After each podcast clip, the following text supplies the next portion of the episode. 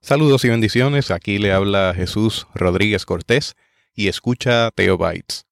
Continuamos con el programa de simposio Fiesta Luterana, celebración de los 500 años de la Reforma Protestante, y en esta ocasión daremos paso a una mesa redonda titulada La Iglesia en el siglo XXI, constituida por José David Rodríguez, Rafael Malpica y Evelyn Soto. Le invito a escuchar atentamente no solamente lo que dice la mesa, sino lo que dice la audiencia con respecto a este tema tan pertinente para nuestras vidas. Así que le invito a disfrutarla de la misma manera en que yo la disfruté, que sea de gran edificación y de gran bendición a su vida. Teotecnología.com presenta Teobytes. Todos ellos muy, muy atemperados en la, en la vida de nuestra denominación y conocedores de cómo trabaja la iglesia. Así que ellos van a conversar entre sí y hablen eh, el tema de la iglesia, en este caso la expresión concreta de la iglesia evangélica luterana en América y la comunidad hispana eh, en el siglo XXI.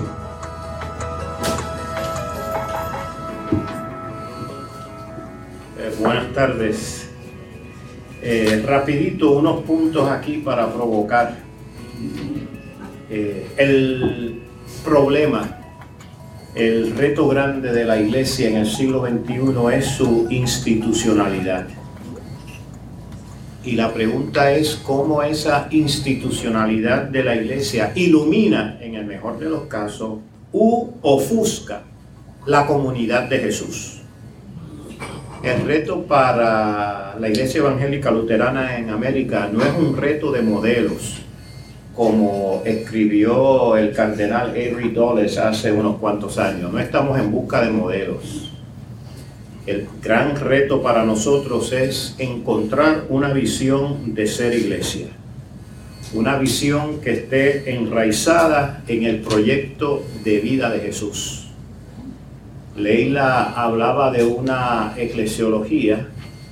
El punto de vista mío, muy subjetivo, eh, influenciado por eh, el trabajo que he estado haciendo por 25 años en la, unidad de misión global, es que la misión define lo que es ser iglesia. O en términos de, de, de conceptos teológicos, la misiología define la eclesiología.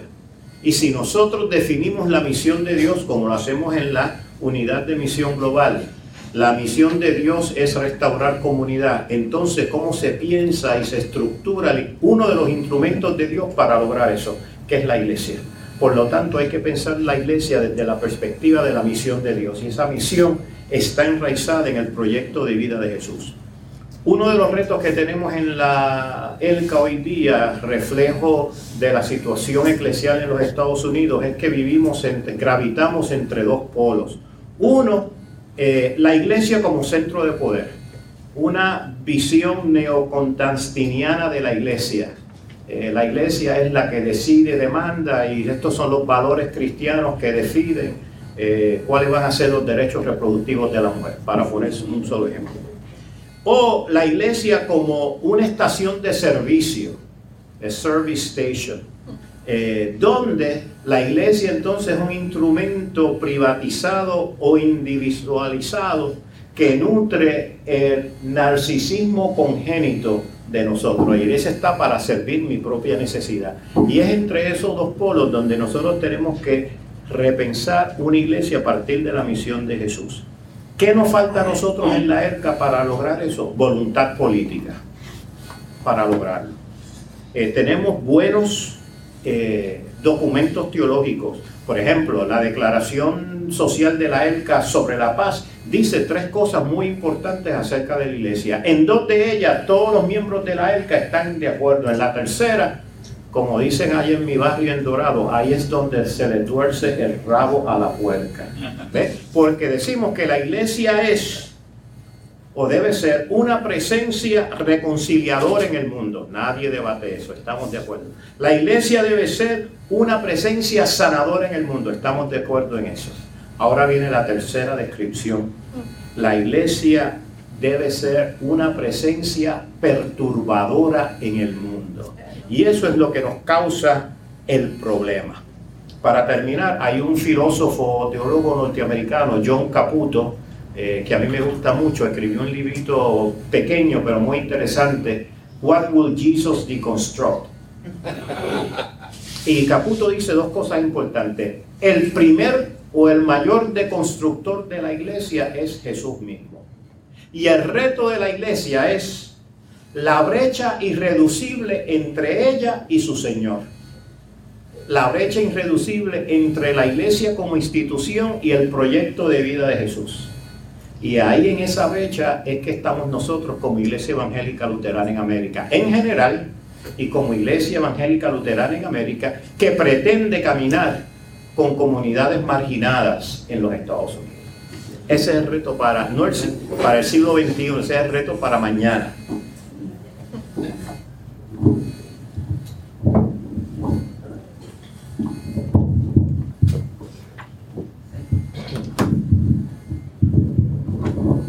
Aguanto mejor. Hola, buenas tardes. Me llamo Evelyn Soto. eh, trabajo, como Javier dijo, en la unidad eh, Misión Doméstica. Ha sido, cumple en enero 15 del año que viene 30 años que ah, ha estado servi- sirviendo en la Iglesia Nacional. Y algunos de ustedes me conocen, otros no.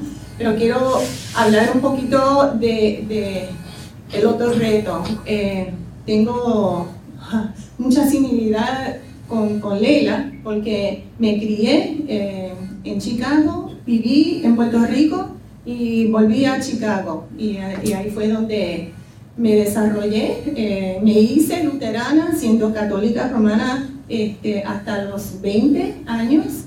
Y cuando fue mi mamá, Carmen Soto, que algunos de ustedes la conocen, fue la, la persona que me evangelizó, me evangelizó en la iglesia luterana, porque ella trabajó con la iglesia luterana LCA, Lutheran Church in America, hace, bueno, en los 1970, bien temprano.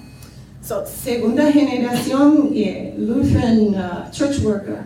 Eh, y entonces, pues, eh, me casé con un eh, Gordon Straw, que no sé si está allá atrás, no lo veo, no tengo mis lentes puestos, indio americano y nuestra hija es multirracial, puertorriqueña, india, alemán y mucho más.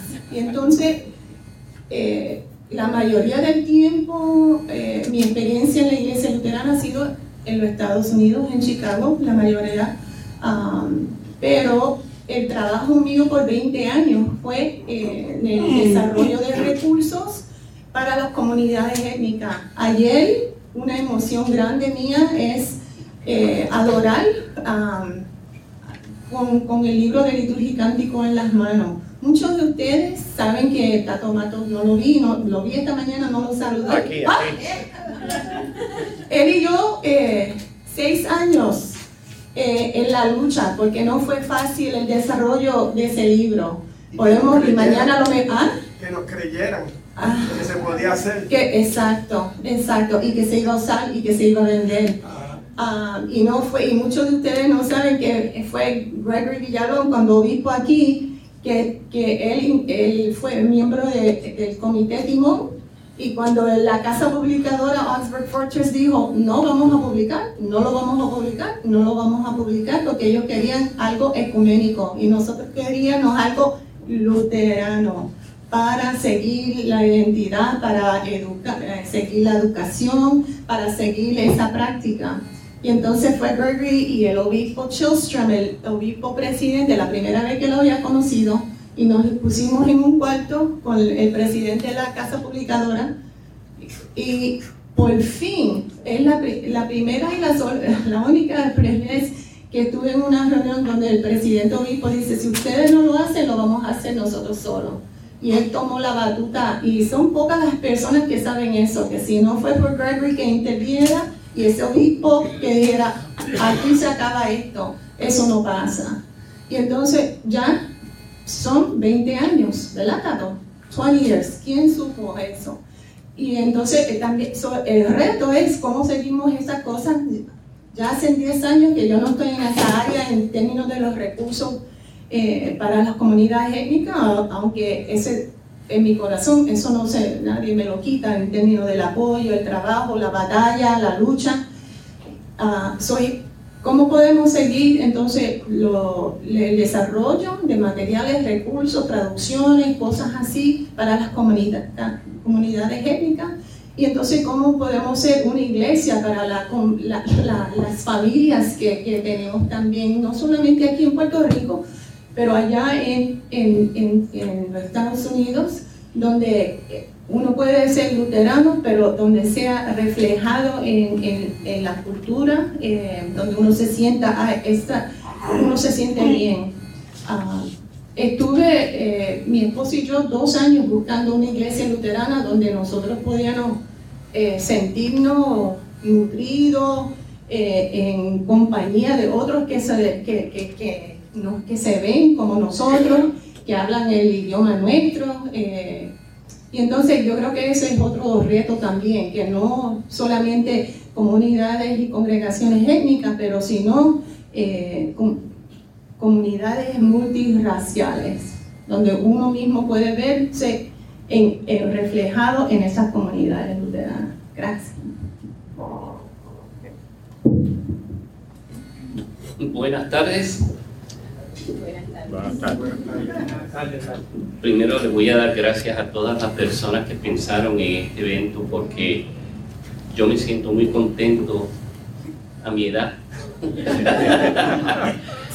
de sentarme con tan una comunidad tan, tan importante y tan valiosa y, participar de unos diálogos que son eh, desafiantes, retadores y como todos tenemos una voz que se tiene que unir para estimular lo que tanto Nelson como Leila hablaban de la, el estímulo del poder del Espíritu Santo para crear fe, para crear comunidades, para hacer posible una comunidad de fe que pueda dar testimonio de la presencia de Dios actuando constantemente en nuestra historia, en nuestra vida.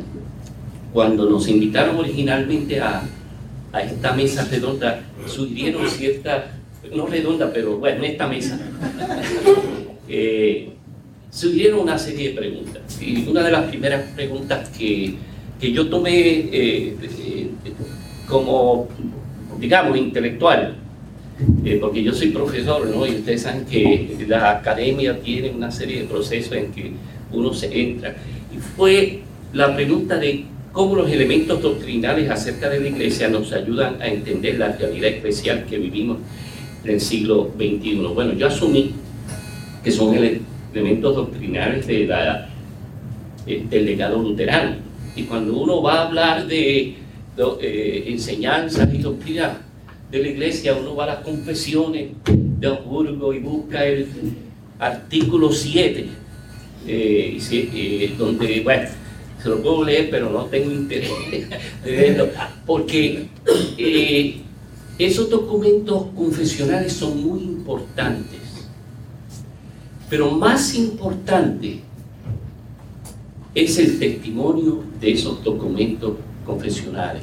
Porque los documentos confesionales a lo que se refieren es a una práctica de confesión de fe, una acción de testimonio que seres humanos eh, tomados por el Espíritu de Dios eh, entre ellos Lutero, pero antes de Lutero, Juan, Juan Hus y otros más, y otras más, dijeron, esto es lo que yo creo y de aquí no puedo eh, violar eh, mi conciencia, porque a menos que se me pruebe que estoy equivocado, este es el testimonio al cual estoy yo llamado a hacer. Si hay, un, si hay alguna expresión eh, de, del legado confesional que a mí me gustaría levantar en nuestros días, hoy, aquí, 2017, en la celebración del 500 aniversario de las 95 tesis, eh, es la pregunta que se le hizo a Lutero. ¿Por qué no llamamos este movimiento el movimiento luterano? Y la respuesta que dio Lutero. ¿Cuál fue la respuesta que dio Lutero?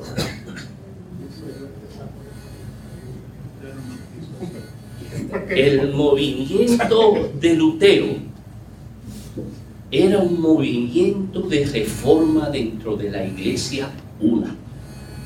No un movimiento limitado a Alemania, ni a los países este, escandinavos. Es un movimiento que se, se refiere al testimonio de fe confesional que surge antes, digamos, de, de con Moisés eh, al salir de Egipto y sacar a su pueblo. No lo podemos limitar ni a Alemania, ni a Escandinavia, ni a Europa, porque Lutero entendía que ese movimiento no pertenece a ninguna etnia. Pertenece a la acción del Dios trigo y uno en la historia. Y por eso la respuesta de Lutero a mí me parece brillante. ¿Saben por qué? Porque nosotros estamos llamados a contribuir, a enriquecer ese movimiento confesante de nuestros días.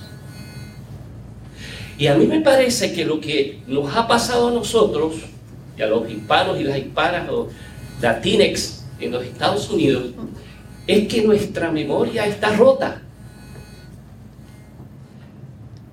no tenemos una manera de entender nuestra historia de fe si no la encontramos que emerge en Alemania. Miren, lo que pasó en Alemania fue un evento importantísimo, pero no exclusivo, sino parte de una manera en que Dios renueva continuamente a su comunidad de fe y que nos llama hoy a renovar nuestra comunidad de fe y a dar ese testimonio para enriquecer lo que hizo Lutero en Alemania. Y lo que nosotros tenemos es una memoria histórica rota. Porque cuando hablamos de eh, este movimiento de reforma en la iglesia una, lo limitamos a Europa. Y por eso es que hay que Leila se sentía este, un poquito extrañada, ¿no? Y, y, yo la pregunta que le hice fue muy intencional. ¿Por qué es que nos sentimos extrañados? Porque en esa historia no cabemos nosotros. Y eso no era lo que Lutero quería. Lutero tenía muchísimas fallas. Y el problema quizás que nosotros tenemos que tendemos a romantizar a nuestros héroes. en, su libro Mañana, eh, Justo González dice que nosotros tendemos a, a escribir nuestra historia de manera inocente. Es decir, hablamos de nuestra historia sin sacar los esqueletos del closet. ¿Por qué? Porque son complejos, como decía Leila. Y ella ha usado otras palabras, pero ustedes saben a lo que me refiero. Eh, yo creo que lo que nosotros tenemos que rescatar es precisamente el hecho de que nosotros somos esta parte importante de esta historia de salvación, donde nuestra llamada es a dar confesión de nuestra fe. Yo quisiera que nosotros pudiéramos añadirle a esas 95 tesis otras tesis. De hecho, hay un libro eh, de la comunidad latina que acaba de salir que habla de las 95 tesis de la comunidad latina en los Estados Unidos. Y sería bueno que eh, quienes participamos de esta tradición confesante pudiéramos añadir otras tesis, porque eso lo que hace es que abre el diálogo y nos ayuda a entender como estas voces teológicas en diálogo con la cultura, qué es lo, lo que nosotros hemos llamado como acto de confesión en Puerto Rico y Estados Unidos, y en América Latina. Bueno, pero eh, otra de las cosas positivas que a mí me parece que nosotros nos olvidamos cuando hablamos de este legado de reforma continua es que Lutero tiene un escrito muy interesante que se encuentra en el prefacio a la misa alemana que él escribió en el 1526. Y es muy pertinente, si, si a mí me hubieran invitado a dar una conferencia hoy, y yo le diría, y yo le diría, y yo le diría a Javier que no se atreviera, porque nosotros tenemos una, este, un liderato emergente que tiene una promesa y tenemos que escucharle. Gente como yo, los dinosaurios de, que nos vamos a jubilar, ya nos han escuchado mucho. Pero en ese trabajito, en ese prefacio, Lutero hablaba de la eclesiola en la iglesia.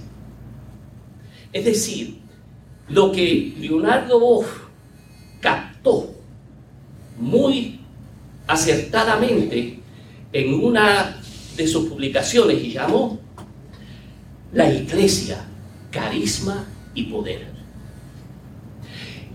Esta eh, idea de eclesiola en la iglesia, Lutero nunca la desarrolló, pero está regada en muchos de sus trabajos.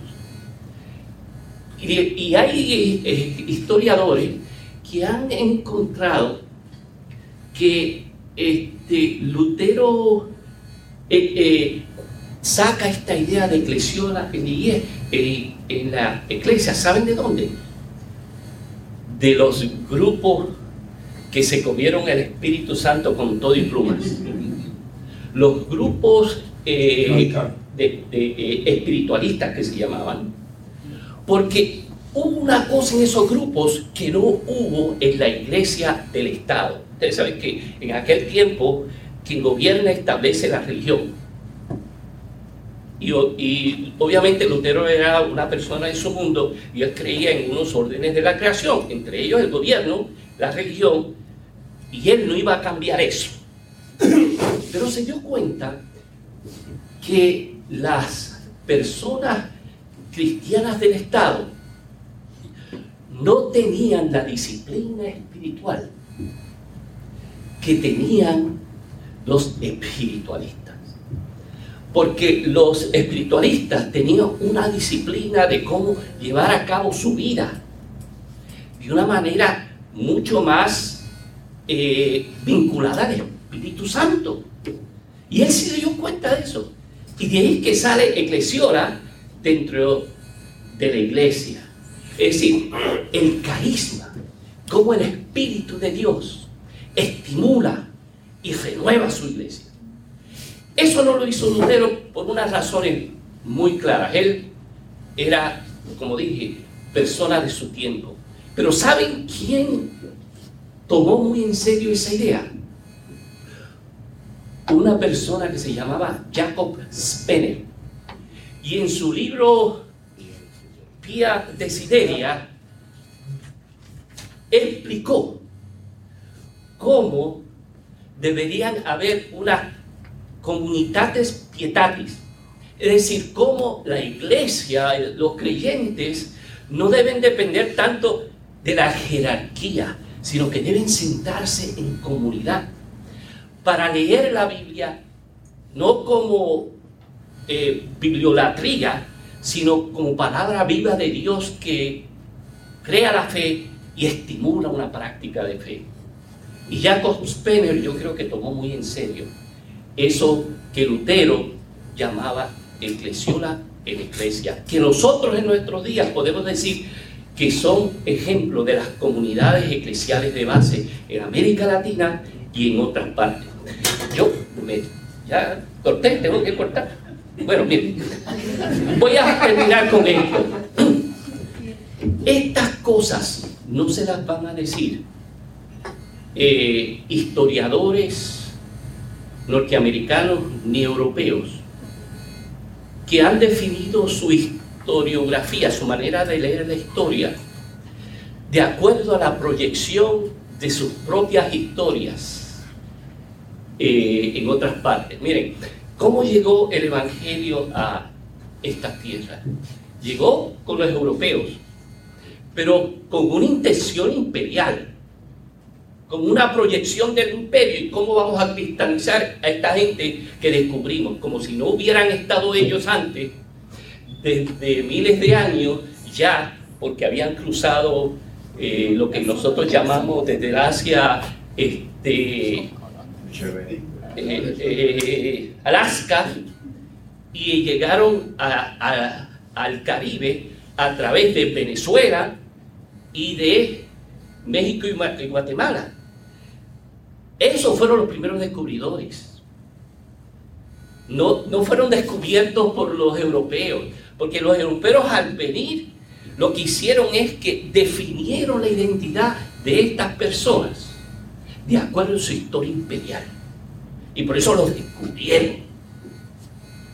Nosotros yo creo que tenemos el problema de que eh, cuando nos hacemos parte de, la, iglesia luterana, tenemos una historia que en muchas historias, historia, historiografía, estoy, estudiando historia, se llama la historiografía anticuaria.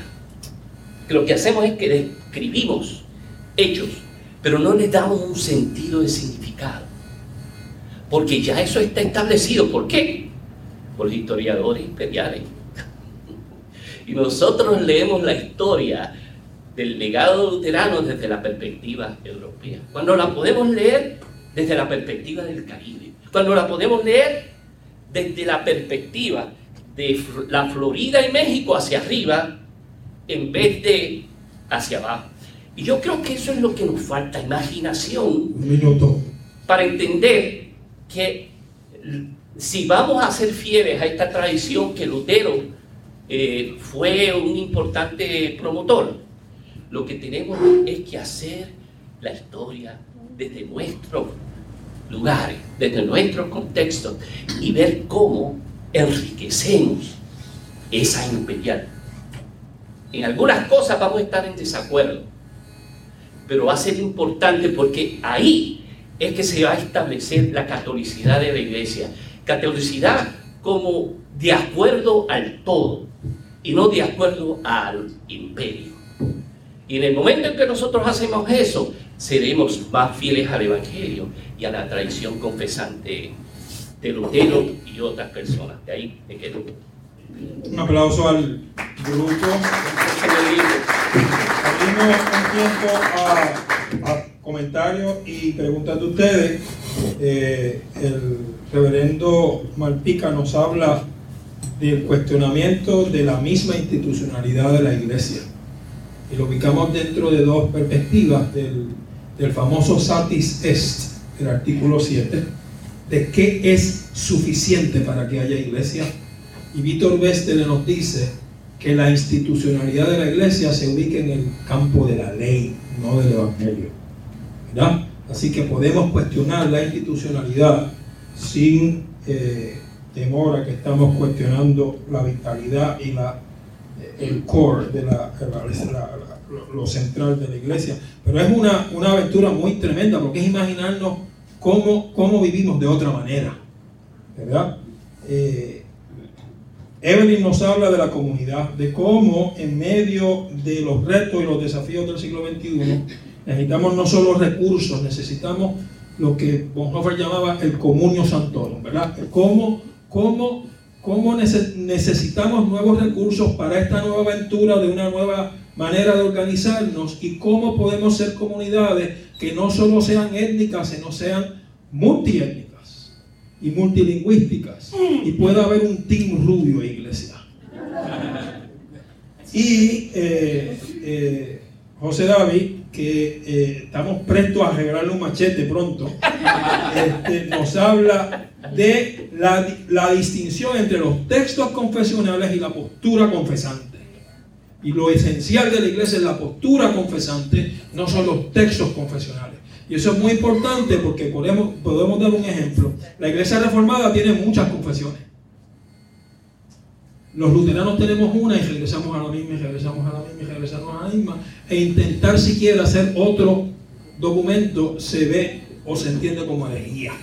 Así que va a la misma tuétano de identidad. Yo, los tres nos han agotado, nos toca responder. Está abierto a comentarios o a, ahí. Nuestro amigo, aquí, ahí.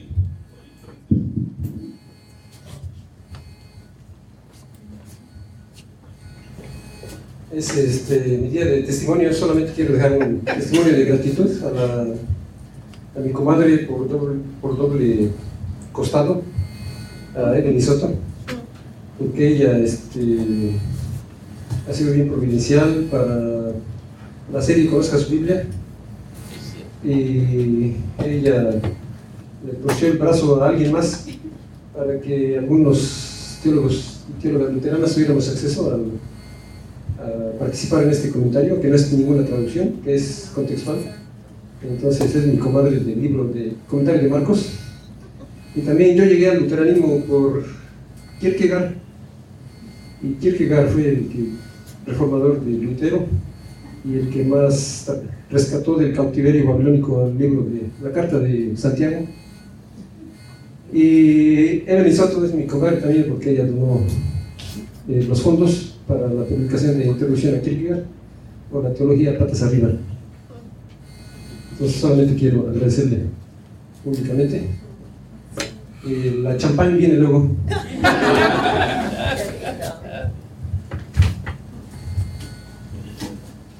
Y algo en el aire, el mismo espíritu de gratitud, eh, yo quiero eh, señalar que esas tres personas que están sentadas delante de nosotros y muchos otros que están alrededor la, la audiencia, eh, a machetazo limpio nos han abierto espacios a los que venimos detrás.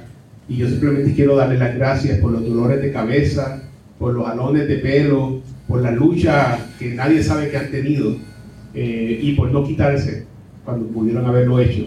Simplemente les quiero dar las gracias.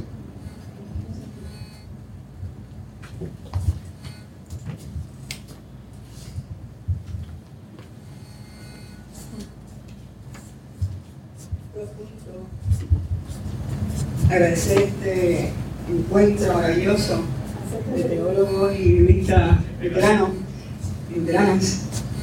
José, estoy de acuerdo contigo, yo llegué al pietismo a través de la espiritualidad de Kierkegaard.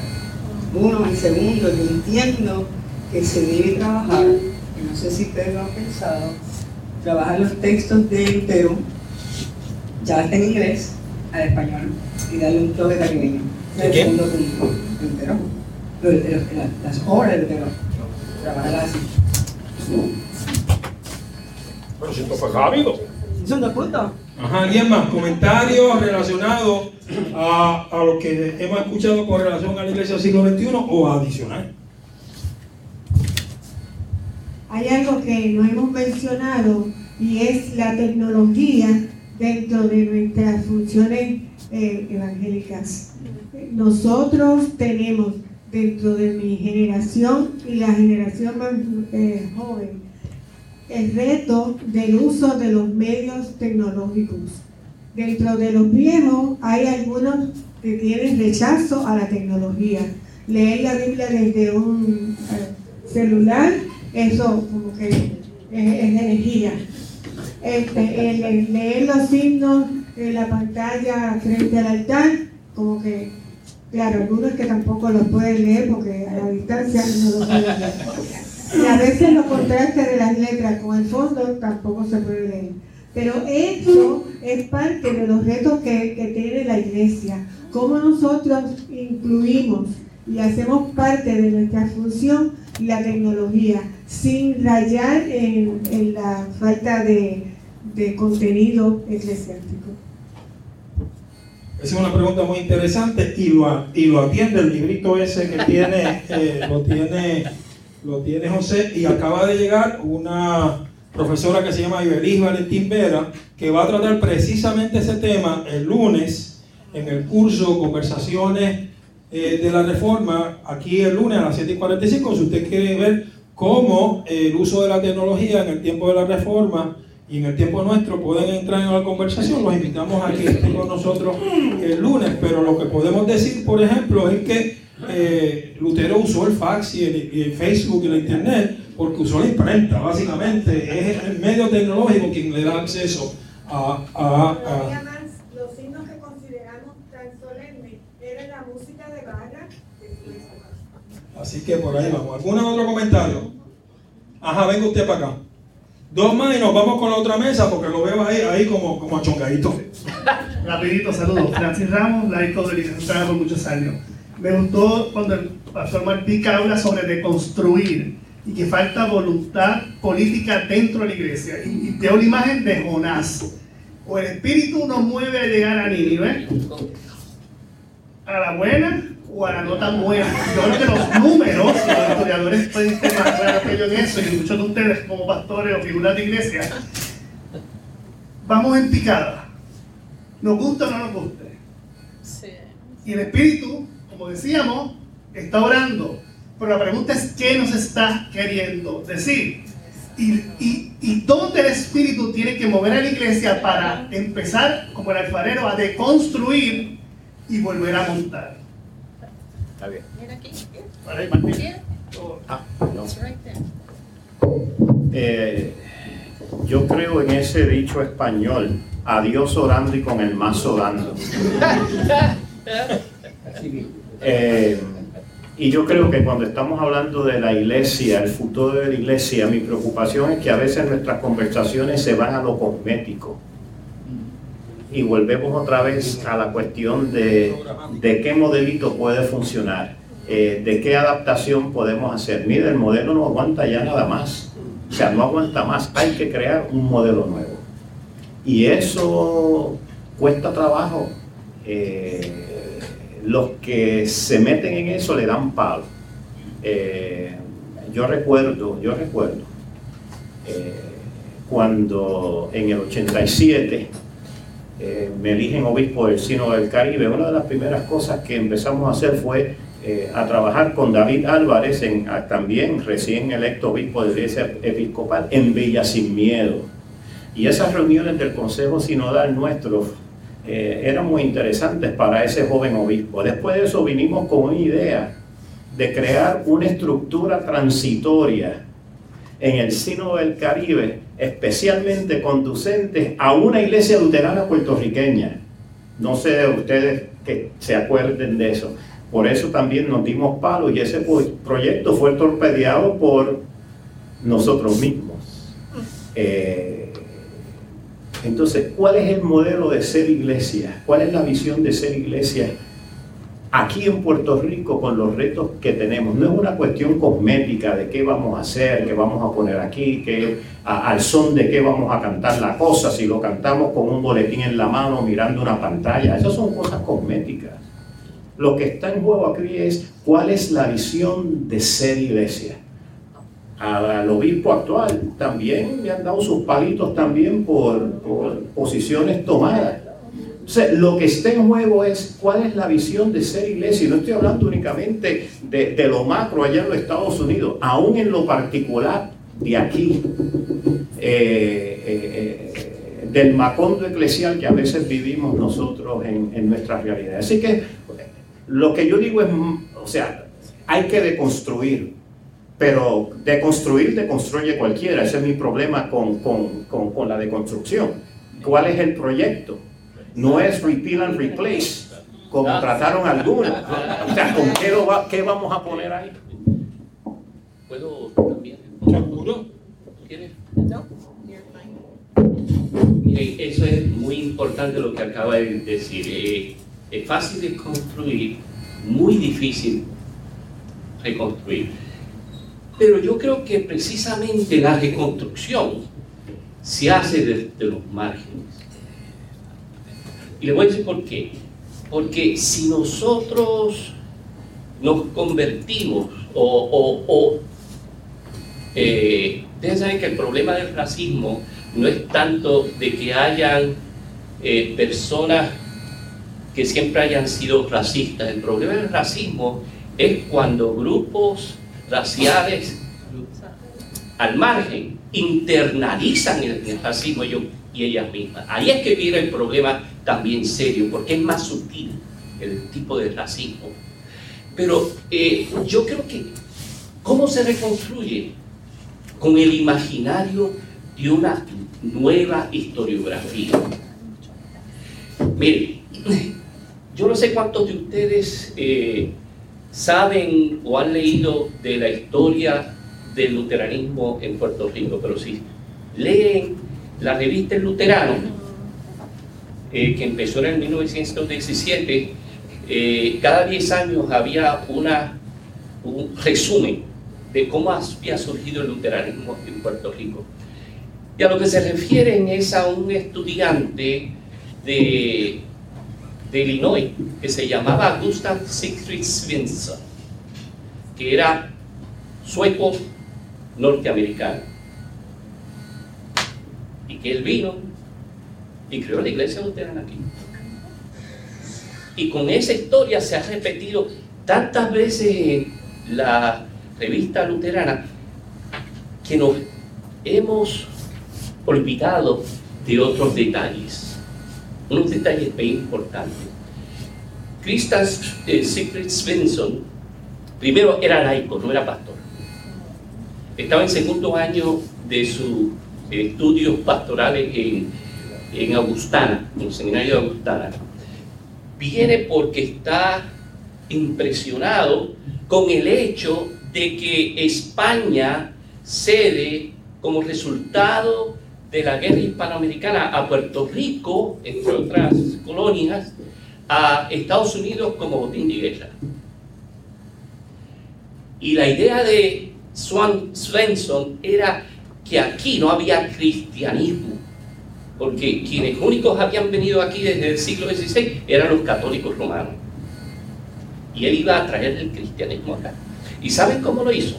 Él realizó el primer servicio protestante en San Juan, no en el sur, porque habían habido hasta iglesias protestantes, pero extranjeros, no se permitía ser puertorriqueño protestante pero el primer servicio está entre el 1 de noviembre de 1898 o otra fecha. Pero saben que él estaba andando por la calle Cruz, en el viejo San Juan, y de momento, imagínense, un sueco norteamericano, rubio, escucha una voz que le dice, tú pareces predicador. ¿Sabes predicar? Y cuando él se da vuelta para escuchar la voz, hay unos datos que dicen que él, que era bien blanco y bien rubio, se vuelve todo colorado, rojo. ¿Saben por qué? Porque cuando ve quién le estaba hablando, era un jamaiquino afrocaribeño que se llamaba Christopher Browning que dio su casa, era, este, ¿cómo se llama? Taylor, eh, sastre, sastre, dio su casa para el primer servicio protestante en San Juan, trajo la gente, el mayor número de, la gente, ¿saben quién era esa gente? De las Islas Vírgenes. Ustedes saben que desde el siglo XVII había luteranismo en las Islas Vírgenes por los daneses. No era el que el Mayflower, ni olvídense de eso, fue mucho antes de eso. Que desgraciadamente no recogemos esa historia y no la hacemos nuestra. Y en ese servicio hubo también soldados norteamericanos. Fíjense, qué cosa increíble. ¿Cuál es el resultado de, de ese encuentro? Que el primer servicio protestante, donde está Svensson, es un servicio multicultural. ¿Y qué quiere decir eso? Que los isleños de las Islas Vírgenes. Trajeron su experiencia de haber sido oprimido a orar. Que Svensson tuvo que sacrificar su prejuicio racial para poder dar confesión de fe en ese servicio.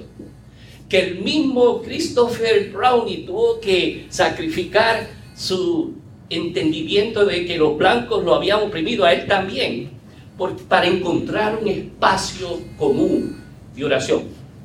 Eso es hacer confesión de fe. Eso es nuestra historia. Eso es lo que se está discutiendo en los Estados Unidos, de una iglesia que todavía el 97% es anglosajón. Y nosotros podíamos contribuir con nuestra propia historia a hacerla diferente, a permitir que el poder del Espíritu Santo se concretice en la práctica de fe. Con eso yo creo que se empieza a reconstruir la historia del luteranismo en las Américas.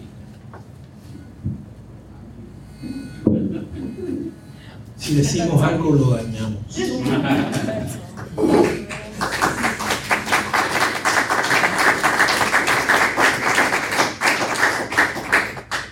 Tres palabras. ¿Y usted? Tres palabras. Que, que a mí me. Ya van tres palabras. Eh, el asunto de deconstruir. Eso es interesante. Deconstruir. Y me vino a la mente el pasaje que dice: niéguese a sí mismo y tome su cruz y sígame. La unidad base de nuestra iglesia es la congregación. Aquí en Puerto Rico, ¿cuántas congregaciones tenemos? ¿Cuántas congregaciones son saludables? Están saludables. ¿Cuántas, si se unieran, unificarían sus fuerzas, organizarían su liderato y podrían cubrir con más efectividad y más fuerza el área, el mismo área que ocupan. Yo tuve una visita de dos compañeros de seminario hace poco que están en Kentucky, están a punto de, retirarse, y cada uno tiene su iglesia. Y entre una y la otra del mismo matrimonio, hay como 30 millas. Y yo visité una en servicio y la otra la visité sin servicio, pero yo pregunté, ¿y dónde está la próxima iglesia luterana cerca aquí? ¿Eh? A 35, qué sé yo cuántas, 30 millas, 40. Y, y, la gente que viene, sí, nosotros atendemos toda esa. Me parecía 300, 400. Pero tenemos que negarnos a nosotros mismos, tenemos que deconstruir. Digo, yo creo que por ahí era que iba. Tenemos que deconstruir, ese es el reto. ¿Qué vamos a hacer? Vamos a quedar esto haciendo las actividades para nosotros, por nosotros, para atender los 5, 8, 10, 15, 25 que llegaron y el otro más allí cerquitita, a walking distance, en Bayamón tenemos walking distance. Walking distance. Y a, lo misma cosa, y ayer lo misma cosa, cuando podemos deconstruir para poder construir. Así que si el llamado de Cristo es a deconstruir, ¿cómo nosotros vamos a responder a ese llamado del Espíritu Santo?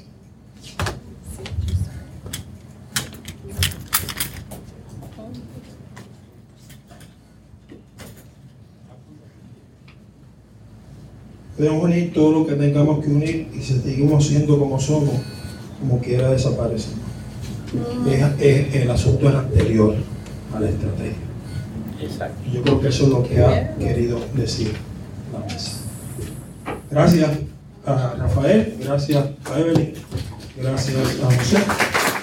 Yo le puedo pedir a Carmelo Santos, Susana Oferta y López Villalón la última actividad de nuestra tarde. Vamos a ponernos de pie y vamos a... Si usted desea encontrar las notas de este episodio, le invito a visitar nuestra página en la internet para este podcast, que es www.teobytes.com www.teobytes.com También le invito a compartir ese episodio con otras personas que usted sabe le será de gran bendición como lo ha sido para su vida y para la mía. Hasta aquí esta edición de Teobytes.